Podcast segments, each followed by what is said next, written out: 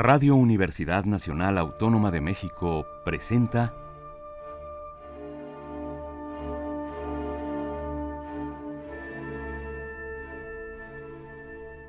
Amadeus.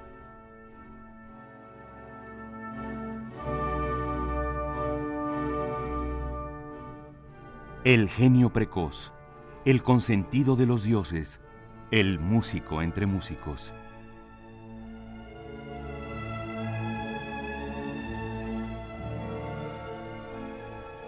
Toda la música de Wolfgang Amadeus Mozart en Radio Universidad. Una serie de Juan Arturo Brennan.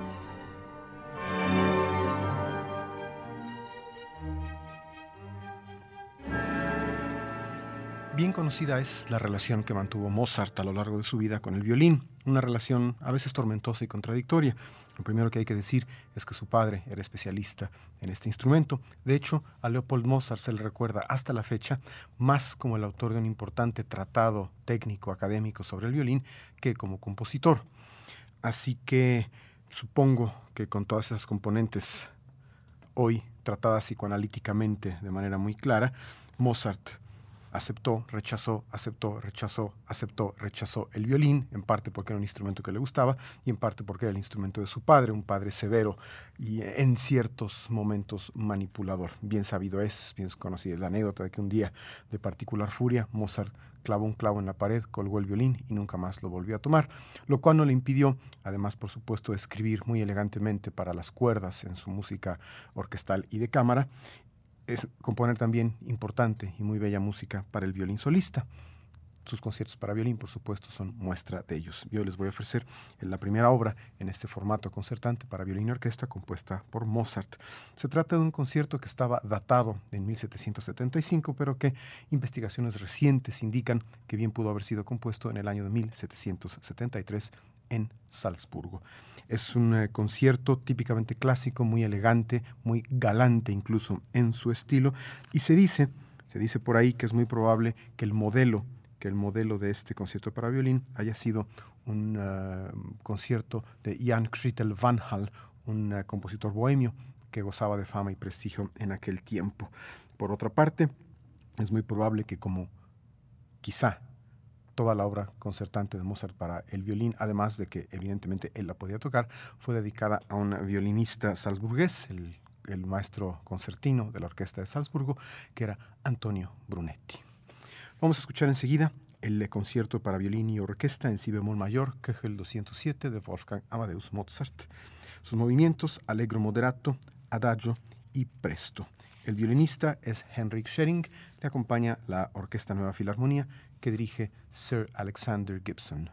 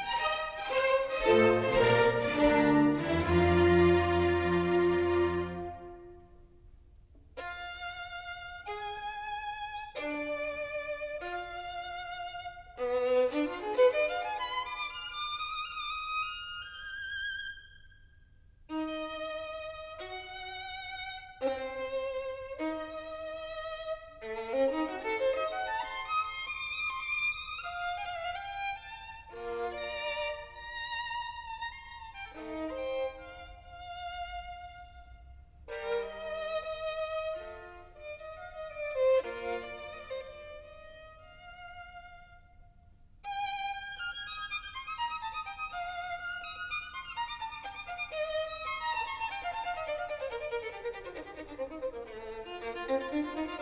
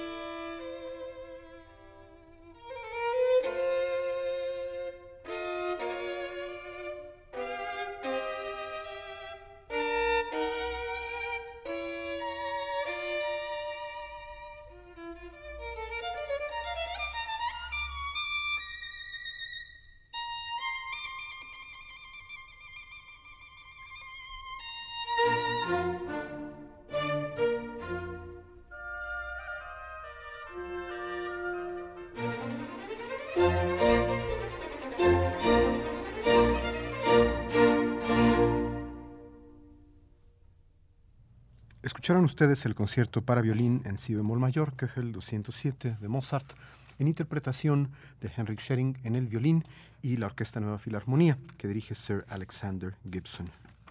El mismo Antonio Brunetti, el violinista al que Mozart dedicó una buena parte, si no es que toda su música concertante para violín y orquesta, le sugirió a Mozart a posteriori que compusiera un nuevo movimiento final para el concierto. El movimiento original, que es este último que ustedes de escuchar, es un presto.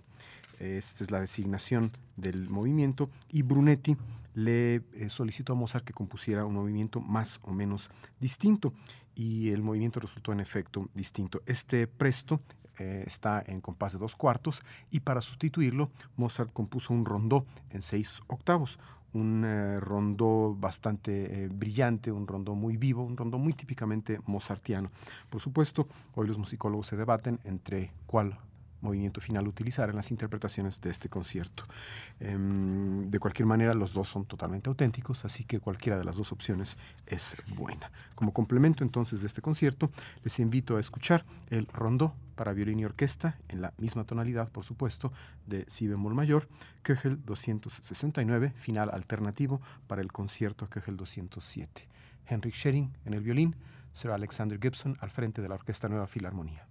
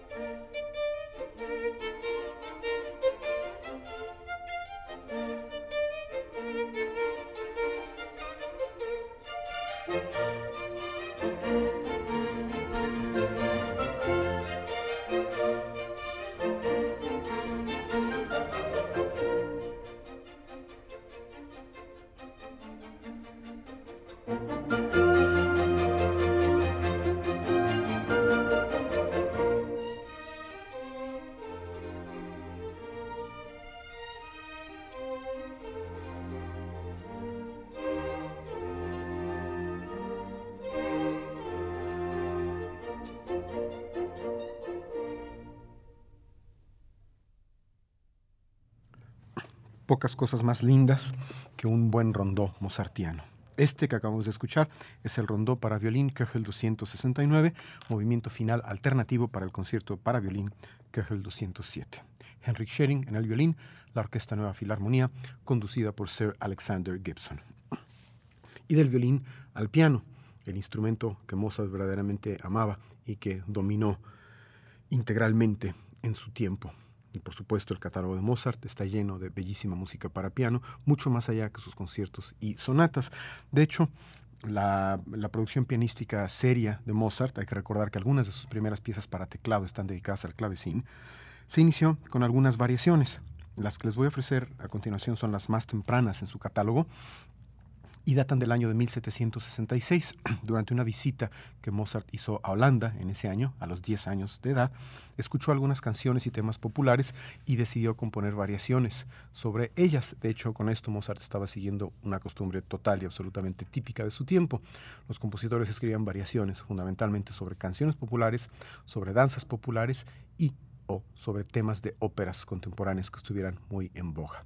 Insisto, Mozart inició esto en Holanda, tomando como base un par de canciones populares de la época. La primera lleva por título Laat onze Jugend Batavieren y la segunda se refiere a Guillermo de Nassau, Wilhelmus van Nassau. Son variaciones que si bien no tienen todavía la solidez de las variaciones maduras de Mozart, ya tienen estructuralmente algunos de los hitos que habrían de marcar el numeroso trabajo de Mozart en el campo de las variaciones para teclado.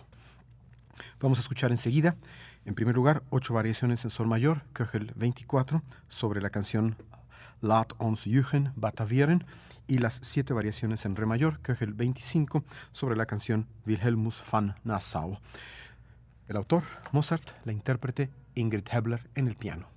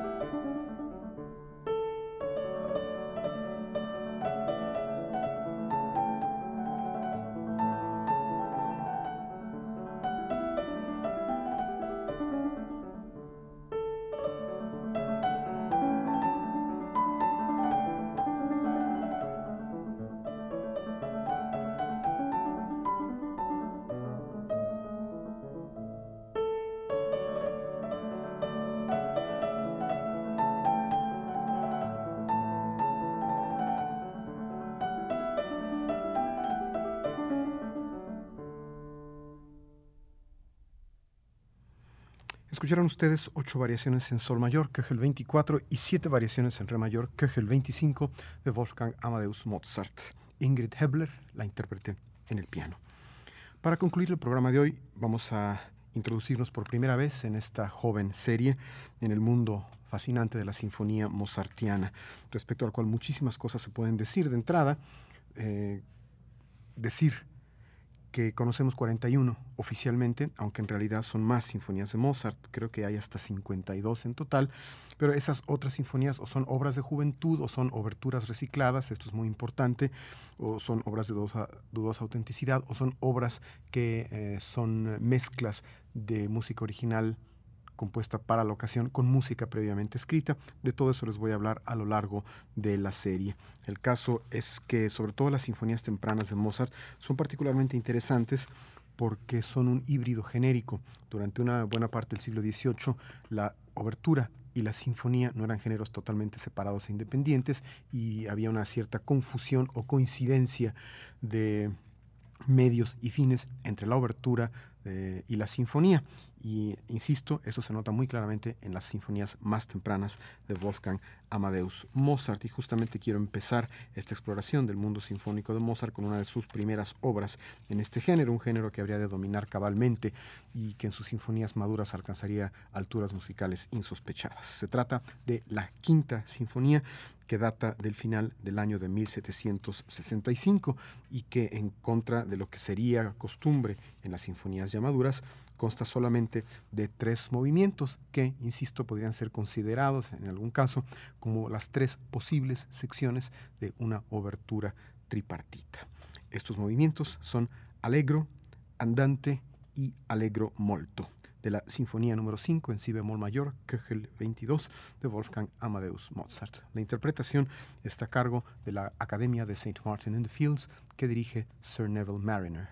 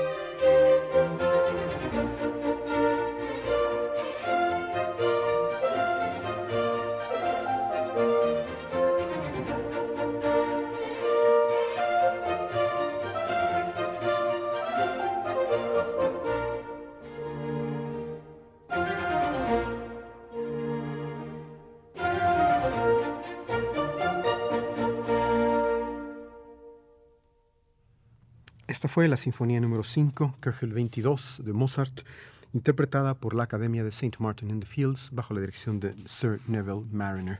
Mozart compuso esta obra en La Haya, Holanda, en diciembre de 1765, como consta en la nota a la cabeza de la partitura eh, que estaba en poder de su padre, Leopold Mozart, y muy probablemente fue compuesta para un concierto público que dieron los Mozart, la familia Mozart entera, el padre Mozart y su hermana Nanner, ahí en la ciudad de La Haya, el 22 de enero de 1766.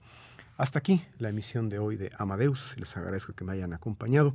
Para el programa de la próxima semana voy a iniciar con uno de los muy hermosos quintetos de cuerda de Mozart. Soy Juan Arturo Brennan, grabo este programa para ustedes, Carlos Montaño.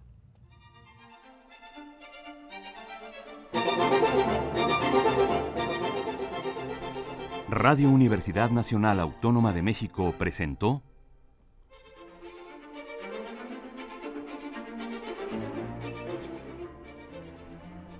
Amadeus.